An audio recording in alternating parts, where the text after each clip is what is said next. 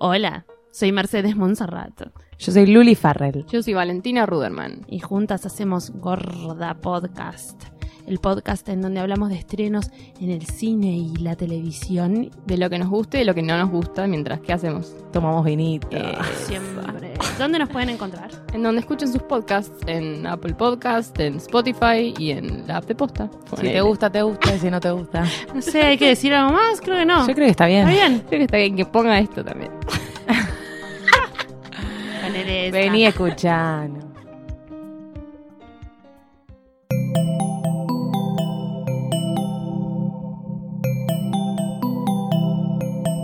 Estás escuchando Posta, Radio del Futuro.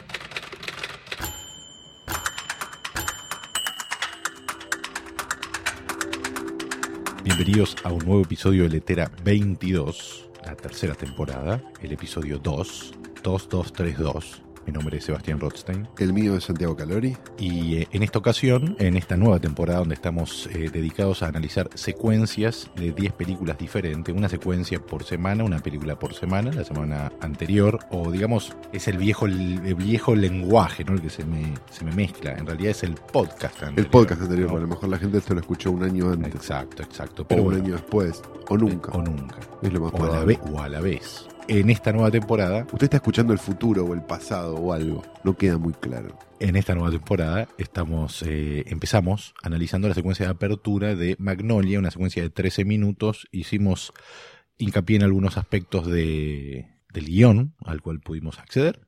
Y en esta ocasión, eh, luego de ir sobre las películas que hemos visto esta semana, le vamos a entrar duro y parejo a una secuencia de Terminator 2. Correcto, de James Cameron, escrita por James Cameron y por un señor que William Wisher tú no has ganado nada, ¿no? Bueno, y Porque escribió Terminator 1. Sí, pero era un poquito. Additional Dialogue, creo. ¿Decía? Sí, la que escribió Full Full es Juez Dredd, creo. La, la, la otra. Una de las dos. Que es un poco. ¿No? Eh. Y, el tercer, el, guerrero 13, ¿cómo es? El décimo 13 tercer- guerreros. 13 guerreros, 13 eso. No, Bien, es- pero no estamos hablando justamente, ¿no? De un David Mamet. no. Pero antes de todo esto, deberíamos preguntarnos qué estuvimos viendo esta semana, Rostein. Eh, ¿Qué estuve viendo esta semana, Rothstein? Esta semana eh, vi. Voy a destacar dos, dos cosas. Que. Bien. Eh, Por un lado, volví a ver el Club de la Pelea, Fight Sí. Club. ¿Se sostiene? Yo no la veo porque me da miedo que no se sostiene. Se sostiene, se sostiene. Te, te diría que mejor que antes. Igual me pasa algo como curioso con la película. ¿no? La película es del año 99. eh, está basada en una novela de Chuck Palahniuk. Sí. ¿no? Chuck Palahniuk. Chuck Palahniuk, gran nombre. Eh, y por lo que después de ver la película leí en su momento cuando se terminó, eh, los distribuidores no sabían bien cómo marketear la película, puesto que era una, una especie de deformidad, decidieron ir por el lado de alguna vez estuviste en una pelea, Ajá. ¿no? Y la pelea de hombres, que no es de lo que va la película, aunque es Sí. ¿no? Es la, como la piedra fundacional de todo lo que sucede luego. Eh, siempre que la veo, pues la vi más de una vez, me pasa medio lo mismo. No termino, tiene todo para que sea deslumbrante y no me termina de deslumbrar. Yo me la acuerdo como haberla ido a ver al cine y salir del cine como este, esas- en ese nivel de éxtasis que tenían las buenas películas. Después recuerdo haberla visto en DVD o en video, en DVD supongo que ya para la época, y que estaba bien, pero me daba la sensación de que no iba a, no iba a pasar el tiempo, o sea, como que el tiempo no le iba a sostener No, lo suficiente como por ciertas canchereadas o modernidades que tenía. se Y sostiene, ahí decidí no verla más. pero se sostiene porque, o sea, lo que menos se Sí, sostiene. Seven, que es más clásica. Sí, pero se sostiene. Bueno, pero justo me parece que tiene que ver con el. Hay un recurso que tiene la película cerca del final que es. Son la- el mismo personaje, son una sola persona, digamos, o dos personalidades en una sola persona. Que hay toda una seguidilla, es una época de los de What a Twist, ¿no? Desde el sexto Sí. sentido, eh, Kaiser Sosa, Sí. ¿no? Pecados capitales, Sí. No, no recuerdo otra. Bueno, y, y esta entra en el territorio de, ah, eran la misma persona. Sin embargo, eh, cuando ya, eh, el plus que tiene la película es que cuando sabes que eso es uno de los engranajes, la película está muy bien construida y, Sí. y está muy claro que son dos todo el tiempo y está muy clara la puja entre cuál es uno y cuál es el otro y demás, que en su momento tal vez parecía tal vez un poco más sutil y ahora está como mucho más eh, evidente. Lo que sí tiene la película, me parece, es esa cosa como que no va a volver a ocurrir una película que termine como termina Fight Club, digamos, donde dos personas se toman de la mano y se vienen abajo dos edificios, digamos. Es justo el momento, ¿no? Es Bueno, y- 2000 la y película, con- creo. Y al- del 99. Y, y al- 99, y a lo que ataca también. Claro, digamos, tiene esa cosa como medio que a lo mejor ve de vendetta, pero me parece que es más berretona. Es más de para Vendetta es más discursiva y esta Sí. Eh, tiene más, eh, bueno, más cine, cinematográfica. Entonces, eso me parece que es valioso en la película. Pero no la volví a ver por eso que te digo, como por el miedo a que no se. a verla y decir, ah, ves cómo corre Lola corre, no la puedo volver a ver. No, bueno, se sostiene, sobre todo porque los gimmicks que tiene a lo largo de la película son, eh, han trascendido como no están tan atados a lo que eran los gimmicks del momento. Claro. Sin embargo, el momento donde la película tiene que hacer un breve repaso por eh, las acciones donde fueron dos y en realidad era uno, como, Sí. como por ejemplo la pelea que da origen al club de la pelea, es los momentos tal vez más flojos de la película justamente porque se nota que la película se detiene y necesita como dejar en limpio medio todo para que vos puedas después encarar todo el final, ¿no? Sí. Este, que tiene cosas muy geniales. Pero de todas formas, me parece que es una película Sólida. muy sólida. Me pasa lo mismo con la película que hizo Fincher de eh, la red social. La Sí. veo y digo, me encanta, pero Bueno, es otra película algo que tiene el riesgo, ¿no? De, de, de, de quedar vieja. de la inmediatez. Es demasiado inmediata, claro. Eh, eh, me parece que ahí es donde Fincher juega medio.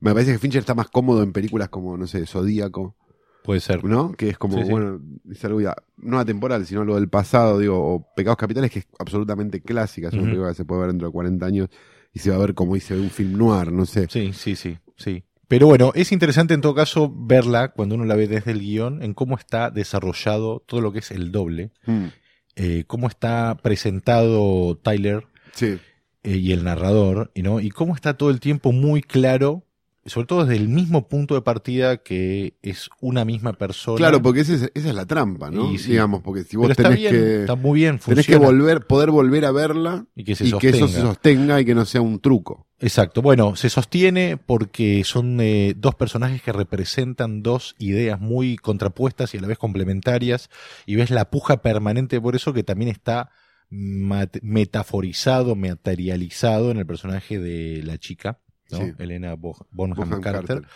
eh, y en cómo son los la- las eh, el vínculo y de ese triángulo que no es un triángulo eh, está muy bien construido. Es bastante interesante cómo está construida esta idea de que ella está hablando siempre con el mismo personaje, pero siempre le contestan de acuerdo al momento uno, u Uno otro. otro. Así que la verdad que tiene como, más allá de la película buena o mala, o guste o no guste, eso, eso, ese tipo de cosas requieren una construcción que sin duda está planteada en el guion y es muy posible que luego sea ajustada en el proceso del montaje.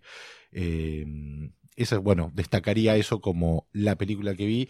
Y quiero mencionar solamente que empecé a ver la serie, eh, nunca me acuerdo el nombre. Ozark. Ozark. Sí. Ozark, que es Yo una lo cosa, cuento porque vivimos juntos con Rostro. es una cosa extraña. Me gustó lo que vi dos primeros capítulos, me gustó Yo vi porque... el primero y me pareció que era. O sea, no Estaba le- bien. Eh, ¿no? Para mí estaba bien, sobre todo, o, o al, o al menos me funcionó a mí porque no le vi venir a- eh, los vínculos disfuncionales, Ajá. que es como lo que se suele suceder en estas series, ¿no? Como vos ves Billions y el primer capítulo parece que está instalando las perversiones más que una historia, ¿no? Mm.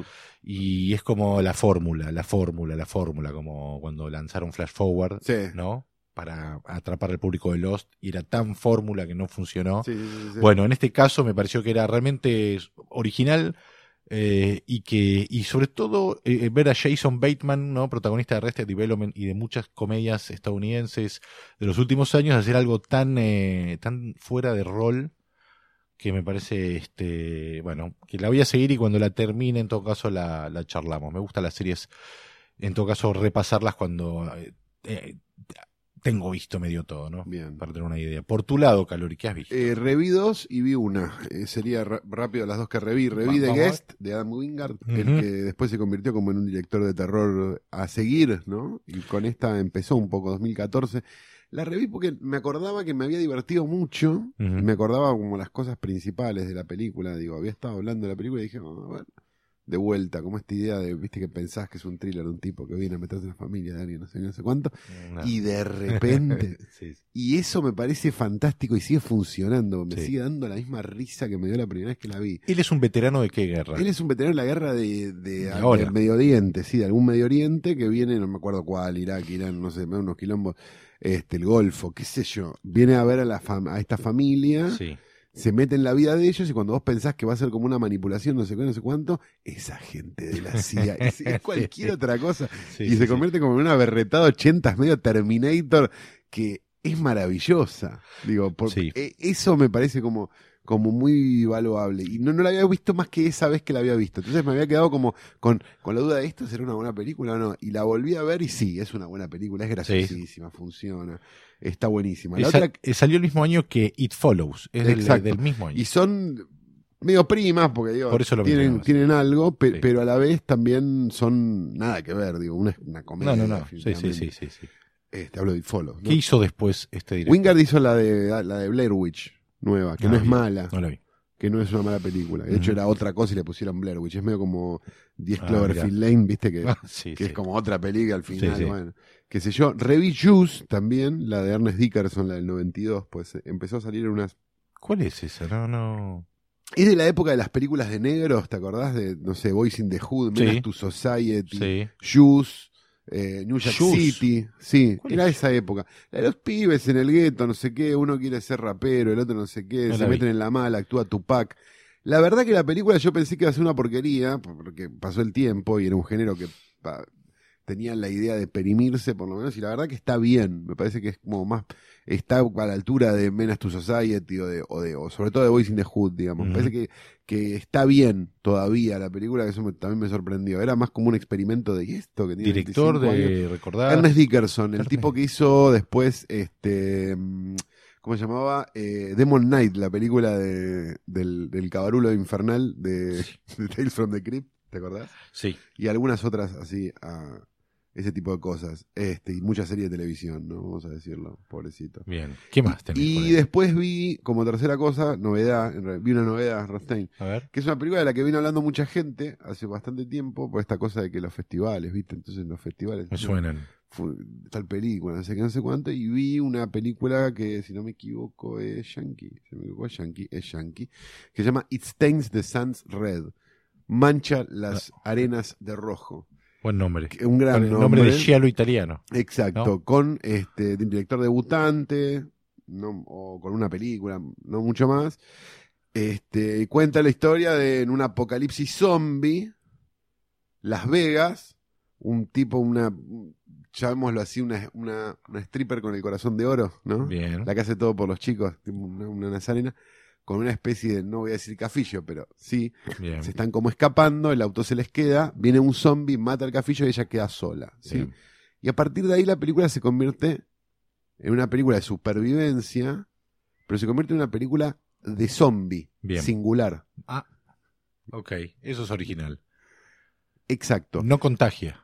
No, no, no, sí, Sí, pero, pero- está el pero- peligro, Ok. pero el zombie no va tan rápido como la persona. Bien. Entonces empieza a ver una serie de cosas que son, bueno, ok, esta es una muy buena idea. ¿Sí? Sí. hay varias buenas ideas a lo largo de la película. Como la idea de que, digamos, ella está en su periodo, con lo cual tiene forma de, digamos, distraer al zombie con cosas que le va tirando. Bien. Digamos, tiene como muchas buenas ideas la película. ¿De qué Ahora- año es? Es del año pasado.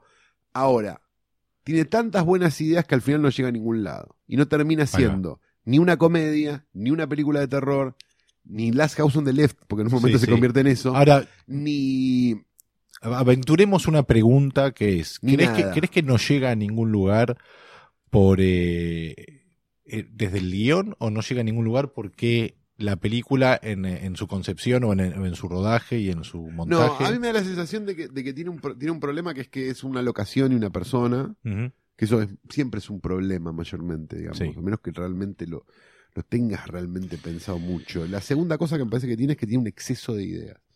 Que viste que ideas tiene todo el mundo, viste que el valor de la idea es, es- es absolutamente relativo, el Sí. problema es llevarla adelante. Entonces, este me da la sensación de que es como no es, no es, tendría que fijarme si no es una primera película, pues esa es la duda que me agarró. Pero no, no es una primera película, de hecho es una segunda o tercera película. Lo que me pasa es que me da la sensación de que, de que ¿viste esos cortos de estudiantes que quieren meter todas las ideas que tuvieron en su vida en un solo lugar? Bueno, sí, sí, sí, sí, obvio. y no terminan de decidirse si es una comedia, si es una película de terror, si es qué. Entonces, en esa indecisión y en esa pluralidad de ideas, Sí. digamos, que tiene la película, me parece donde más falla. Bien. Y la verdad que hubiera, o sea, hubiera estado buenísima si no fuera porque no, no pasó. El nombre entonces. It Stains the Sands Qué buen Red. nombre. El nombre ¿Qué, es increíble. qué tema el nombre de las películas, ¿no? Y qué injusta es eh, la vara con la que se miden los nombres de las películas con los nombres de las obras de teatro, ¿no? Donde en Sí. las obras de teatro se permite una poesía que hoy en las películas. Solo se la permitieron los italianos igual. ¿no? Bueno, no, pero eh, de- desde Dios me hizo, God made me do it, ¿no? Sí. Eh, en los 70 en Estados Unidos, digo, títulos para mí geniales y, y que divierte, ¿no? La idea del título, que a la vez cuenta y que establece un tono y demás. Y hoy ya estamos ante, ¿no? Digo, sin, sin hacer juicio de valor de la película y el contenido, digo, Dunkerque, Sí. ¿no? O Baby Driver. Igualmente, por más que en los Baby 70 Driver. hubiera habido grandes yo, soy nombres de, yo soy de Taxi Driver. en Estados Unidos, sí. Está acá. Italianos dio las mejores. Sí, sí, sin sí, duda, por supuesto. con Recordá algunos. como, sí, antes el- de- el- mi, mi favorito de todos los tiempos es Tu vicio es una habitación cerrada y yo solo tengo la llave. Eh, hemos elegido una secuencia de tres minutos nada más, dura la secuencia de Terminator 2. Porque la semana pasada vimos una de 18 y la verdad que nos dio re Trece. paja. Trece 13 minutos, ya nos dio 01. paja Sí. esta vez.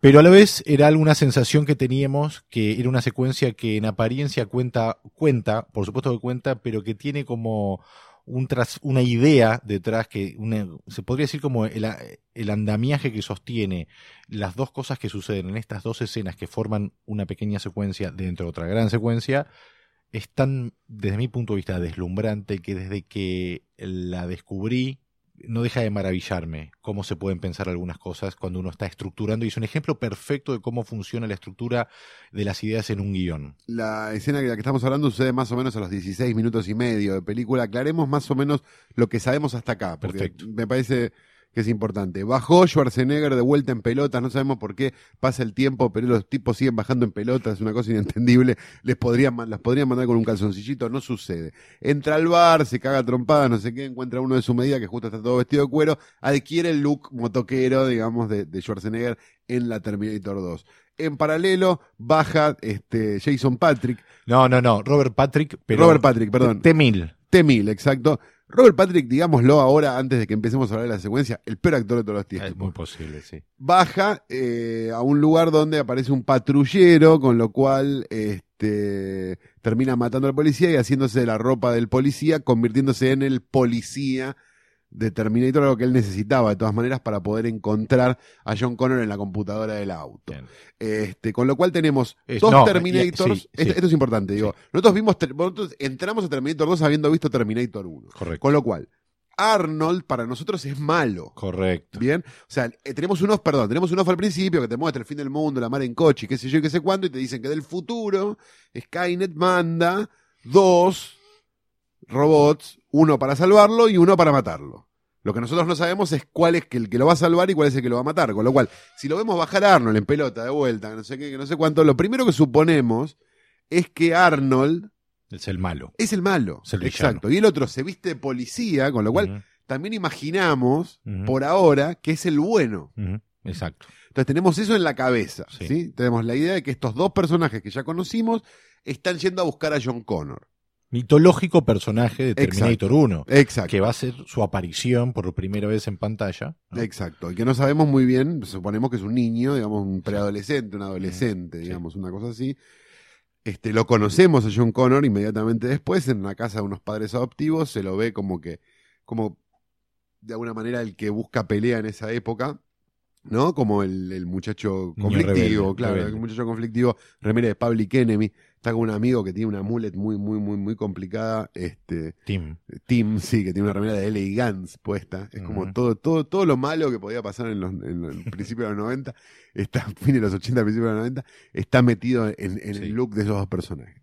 Este, y vemos como unos padres este, adoptivos, este, que bueno, qué sé yo, hacen lo que pueden, pero tienen las bolas por el piso la Sí, sí. ¿no? Vamos a Sí. decirlo. Eh, en paralelo vemos a Sarah Connor también eh, internada en un psiquiátrico donde, donde, bueno, la, la someten a todo tipo de, de, de, electroshock y de... Su propio y psiquiatra se ríe de las historias que ella cuenta Exacto. y la vemos ella alucinando con Kyle Reese, ¿no?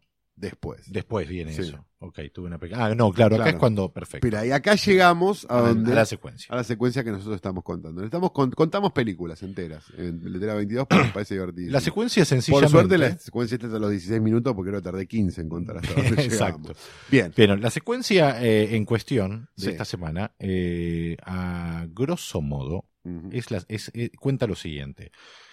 Llega un auto de policía a un barrio, se baja un policía de aspecto amable, camina hasta una casa mirando todo a su alrededor. A quien vimos bajar Claro, claro. Es uno de los del cielo en pelotas y vestirse de policía. Suponemos el Terminator bueno. ter- suponemos el Terminator 1. Golpea la puerta de la casa, él tiene ya la información de que John Connor eh, es medio este quilombero, porque lo buscó en, en la computadora del auto. Entonces va a la casa y busca lo que no y busca, perdón, golpea la puerta, es atendido por el padre del pibe que no se sorprende de que un policía venga a buscar a John Connor. A partir de ahí el policía saca una cantidad de información como para ir llegando como a, a conocer un poco más sobre John Connor y pide, Pide una, una foto, foto, pide claro. una foto la cual se la queda y los padres le preguntan, le, le comentan que esa mañana pasó un tipo muy grandote en moto buscándolo y le preguntan si es por lo mismo. Este como que se toma un momento, como que piensa, como ¿Quién que, será el grandote ¿Quién será el grandote? Ah, ya debe ser. Y dice, y es muy gracioso que dice, no, no me preocuparía, no, no, no, no tiene ninguna relación, no me preocuparía por nada, que obviamente funciona de una forma para los padres de John Connor y de otra forma para nosotros. Claro, ¿no? exacto, porque sabemos bueno, que ¿viste? puede Es- ser el Terminator malo, el que lo está buscando. exacto. A John Connor. Bien, cuestión es que de esa escena vamos a la escena que sigue, que es John Connor hackeando un cajero automático Con una Tim, computadora Atari. con Tim haciendo de campana.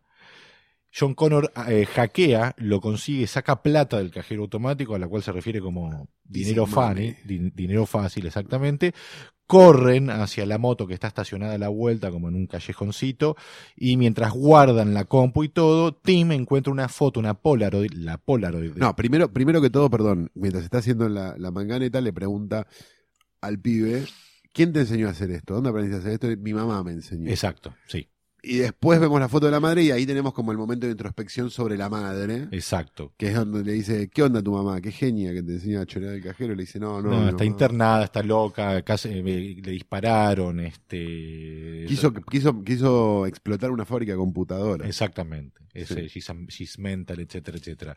Bien, em- eh, esta es la secuencia. En definitiva, son eh, dos personajes, dos protagonistas de la película, eh, interactuando con el eh, con algo que, vi- que los vincula de todas formas, que lo, lo- lo vamos a revelar ahora en unos minutitos. Ellos salen en la moto por una calle y por una Y calle paralela entra- vemos entrar a Arnie Exacto. con este, la moto y vestido de motoquero, quien suponemos es el Terminator malo. Ahí termina la secuencia. Exactamente. En principio, cuando uno va hacia a leer qué hay en el guion, qué hay en el guion escrito, no el guion que eh, de- más cercano a lo que es el rodaje, en principio hace una descripción del policía este, como un personaje un poco más eh, agreta, ¿no? Eh, pero sí queda en claro que lo que hace el policía en este momento es sacar información. Las primeras tres, cuatro líneas de diálogo del policía son preguntas, ¿no? Nunca responde lo que le preguntan a él, ¿no? Exacto. Este, No olvidemos que el policía es un modelo mejorado de Terminator Exacto. en comparación con, con Arnold, digamos. Tiene mejores features, lo cual hace que hable mejor, por ejemplo, que se exprese de una manera menos tarzanesca en comparación con como Arnold habla, lo cual haría también que eso nos haga pensar que ese es el bueno y no el malo también, ¿no? Exactamente. En, eh, exactamente. Digo, En- por, sí, por sí, sí, perfil sí. de personaje, digamos, porque en general el agradable es bueno y el desagradable o el, o el bruto o el lo que sea es el malo. En general en las películas. En el guion, no en la el, vida. el desarrollo de, de cómo se hace de la foto es diferente. Este, mm, él pide una foto, este, escanea, o sea, es muy- en el guion está especificado que él relojea el living a ver si hay una foto y luego pide la foto en la película, está resuelto tal vez desde el montaje De una forma Como, mucho- como una, como una. como pre- pide una foto directamente. pero tenía como una subjetiva, digamos, como la de Arnold buscando la pilcha, digamos. Él Una buscando la foto. Claro. Entonces, este, y esta es la primera secuencia donde él termina teniendo básicamente la información de que los padres, además de todo, tiene dos padres que están medio hinchados las bolas de este John Connor, y se va con la foto. Por otro lado, eh, si comparamos eh, lo que quedó en la película con el guion con el cual eh, fueron a filmar, John Connor y Tim están haciendo el hackeo, pero este la gran, como la gran, gran eh, diferencia que hay en- con el guion, con lo que quedó es que en el guion la secuencia de los chicos está primero y la secuencia del T-1000 está, está después. Pero otra particularidad interesante del guion ¿Eso en qué cambia? Nada. no sé, ahora, ahora le, le entramos. No, no, no tengo muy claro. Pero hay dos cosas más que son. eh, una muy curiosa, que tal vez nos puede, eh, no sé, instalar el tema para que en algún momento hablemos de cómo hay que escribir ciertos aspectos del guion. Cuando Tim saca la foto Sí. de la madre de Sarah Connor, el guion dice esto. Y me lo, me lo traje porque me pareció muy curioso. Dice, es una foto de Sarah embarazada eh, en un ship cerca de, la, de una frontera mexicana. John no lo sabe en ese momento, pero él va a llevar esa foto durante 30 años, se la va a dar a un hombre llamado Kyle Reese, y ese hombre va a viajar en el tiempo para convertirse en su padre, coma, sí, esa es la foto. Eso dice el guion, ¿no? Es la Algo foto, totalmente fuera de. Algo- Fuera de. Digo, de- o sea, in- infilmable, infilmable. ¿no? Que es básicamente exacto, de lo que va es un que guion. Lo que no hay que hacer en un guion. Ahora, Bueno, ahora, Ahora. es Terminator 2 también. bueno, ahora me para este, yo Porque creo viste que, que en general es infilmable cuando no es una película así. Exacto, a eso voy. No, no solo eso, sino que la foto esta es, la- es el final de Terminator 1, ¿no? Es la foto que ella recibe, o sea, es una maravilla cómo funciona en Terminator 1. Entonces yo creo que en este aspecto el guion para los que ah, lo leyeron y ten- eh, seguramente estaban involucrados en algo, tiene algo de, de, mi- de- de legendaria esta foto, de mitológica, no sé cómo llamarlo. Ajá. Pero yo creo que tiene que ver con eso. Entonces a veces en el guion uno puede encontrar con una descripción que así que está buenísima, porque tiene ya un peso simbólico esa foto. Sí. Lo que deja en el territorio de cómo se escriben ciertas cosas, en el territorio de, bueno, también siempre depende de qué película, qué guion, qué director, qué historia, vale. Eh, lo último que me gustaría mencionar, las últimas dos o tres cosas tienen que ver con justamente lo que decíamos recién, Lo del orden. lo del orden es una cosa, pero lo otro que me gustaría mencionar es que eh, me parece que la idea que hay detrás de todo esto, de esta secuencia aparentemente como uno roba plata y porque está presentado que es un criminal, eh, es que en el guion, ah, ah, el comienzo de la escena del policía arranca con él mirando la información en la computadora, ya en la zona donde está merodeando la- eh, donde vive su- John Connor con su familia. La película hace un cambio, no drástico, pero hace una cosa que lo instala muy, muy rápido, Claro. apenas aparece, apenas tiene, se hace el auto de policía, él ya dispone de esa información, y luego, si querés, en vista de, con el diario del lunes, podemos decir, la secuencia abre con en el auto de policía que entra a cuadro Sí. y lo que termina en cuadrado es to protect and serve, Sí. ¿no? Y es este, bueno, Bueno, pero, pero esas son las cosas que se pierden en el montaje también, ¿no? puede ser o que, o que También tienen- me, me suena, perdón, sobre lo del orden, me quedé pensando en eso, como en la noción de que si nosotros tenemos al tipo primero, eh, como hablando con la... Ponele que tenemos al pibe primero robando del cajero, ¿no? Y después tenemos al T2000 Sí. y después tenemos a los pibes escapando, te- debería ser esa forma, digamos. A los pibes escapando con el T1000, que, Sí. con, el, con, con Arnie, digamos que lo sigue. Me parece que en esa en- me, me da la sensación de que es más como una obsesión de montajista, como esta cosa de, no, dos Terminator juntos pegados, no, ¿no?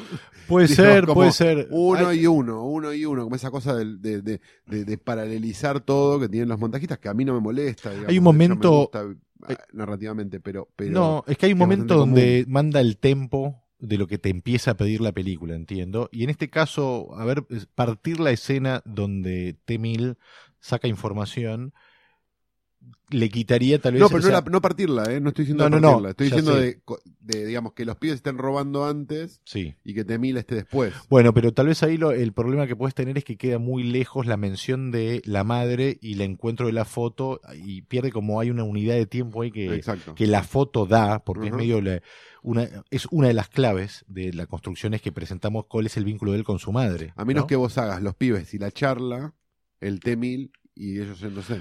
Bueno, Pero ahí Pero pero a la vez rompiendo el hay- tiempo, no queda y yo claro. creo que el problema con eso es que la, la decisión tal vez de dejar las dos escenas completas, pero una, una pegada con la otra y no intercalarlas ni hacer nada paralelo, más de lo paralelo que es, que vos entendés que sucede en el mismo momento, pero está el otro detalle que es el siguiente y para mí el más deslumbrante de esta secuencia, que es esto. T-1000 le saca información a los humanos Sí. y John Connor le saca información a una máquina.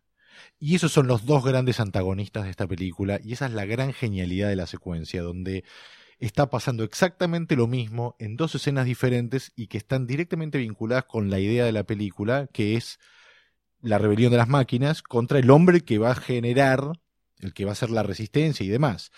Y está planteada esa disputa desde el casi el primer momento, primera aparición de John Connor eh, en Terminator, en Terminator 2. Y una, una salvedad, ¿no? Son dos escenas que juntas duran, no sé. Tres seis- minutos, Está 18 bien, segundos. pero digo, para los parámetros de una película como era Terminator 2 en su momento Sí. y para los parámetros de lo que sería una película como Terminator 2 hoy.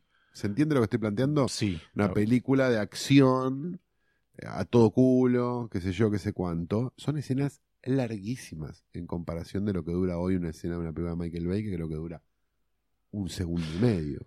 Sí. ¿No? Digo, Eh, Rápido y Furioso, una de esas. Eh, Yo creo que Las ahí cosas van más rápido ahora y no sé si está bueno. me pare- no, pero me parece que hay, hay que hacer una distinción tal vez entre eh, la aparente velocidad, el ritmo, melodía, ¿no? Podríamos decir. O sea, Bay es, si querés, ritmo pero sin melodía. Y Es una batería, Hablando muy en general, sí, obviamente sí, sí. tiene películas que, o sea, que yo rescato por el motivo que sea, digo, no, no las hace ni peor ni mejor, solo que uno disfruta de unas y disfruta de otras y de otras no y demás.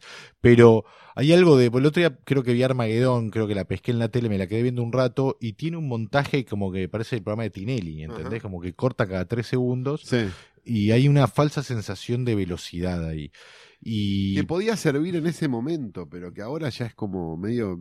Traeme un dramamine. pero eso te, eso también creo yo que generó en todo caso una, una necesidad de, eh, de esta falsa velocidad. Entonces vos ves hoy, por ejemplo, Terminator 2 y Sí. las escenas de acción parecen película de Berman por un momento. Claro, Porque, exacto. lo que antes, pero, pero a la vez. Pero te molestan, digo, porque No. a mí no me molestan esas No, escenas de acción. No, filman muy bien. Al contrario, digo, no las siento viejas tampoco.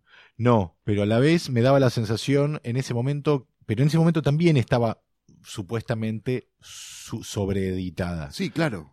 pero Eso es lo la ves digo. hoy y es, es, es Scarface de, de, de- de Palma. Son películas más clásicas de lo que uno la recuerda y tal vez es porque se, han fue- se fueron convirtiendo en clásicas. Eh, Terminator 2 entonces vimos, ¿no? ¿Algo más tenés para agregar de... No, no tengo nada más Terminator para agregar 2, y con James vos no quiero Cameron. seguir hablando nunca más. Bueno, un pelicu para mí una de las grandes películas de Cameron tuvo una seguidilla, ¿no? Con Aliens, El Regreso, ¿no? acá Alien, no, acá no, No. no vas a no vas a Terminator. Sí, Terminator de 2. acuerdo, de acuerdo. eh, Ahí estamos. yo creo True. Lies True- tiene, no, True Lies es tiene grandes momentos y es True Lies buena es y podría ser una alta defensa de Titanic. No, No, no, en este no va a suceder momento. Bueno, estamos acá en Radio en Casa, eh, radioencasa.com. Puedes encontrar más información sobre Radio en Casa, un lugar espectacular donde te sentís como en la radio, pero en tu casa. ¿Entendés? No, es impresionante. Tendrías que. Te sos Fernando Niembro. ¿eh? Vamos a leer una de las frases que encontramos en Argentores, dicha por Paul Newman en ocasión de ganar el Oscar, ¿no? por su performance de Eddie Nelson en El color del dinero.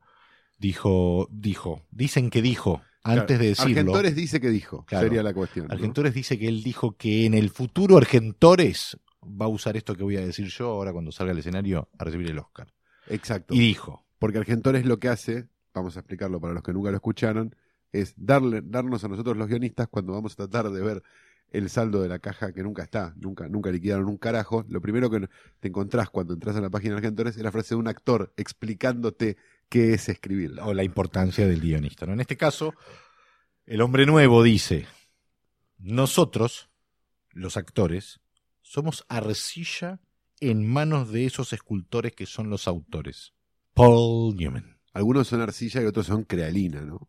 Ahora, en el próximo episodio de Letera 22 estaremos eh, analizando una secuencia de...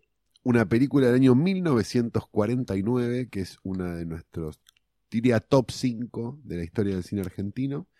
Se trata de Apenas un delincuente, del querido Hugo Fregonese, con cinco guionistas, o sea, cuatro y Fregonese, y una película que la ves hoy, que estamos hablando de 70 años, casi 70 años después, y es mucho más rápida que muchas de las que se estrenan en el Gomón. ¿eh?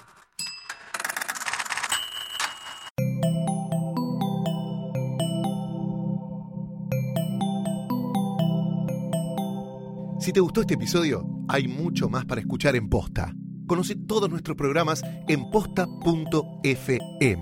También podés llevarnos en tu teléfono. Baja la app de Posta para Android o para iPhone o suscríbete en iTunes a tus series favoritas. Seguí escuchando Posta, Radio del Futuro, cuando quieras y donde quieras.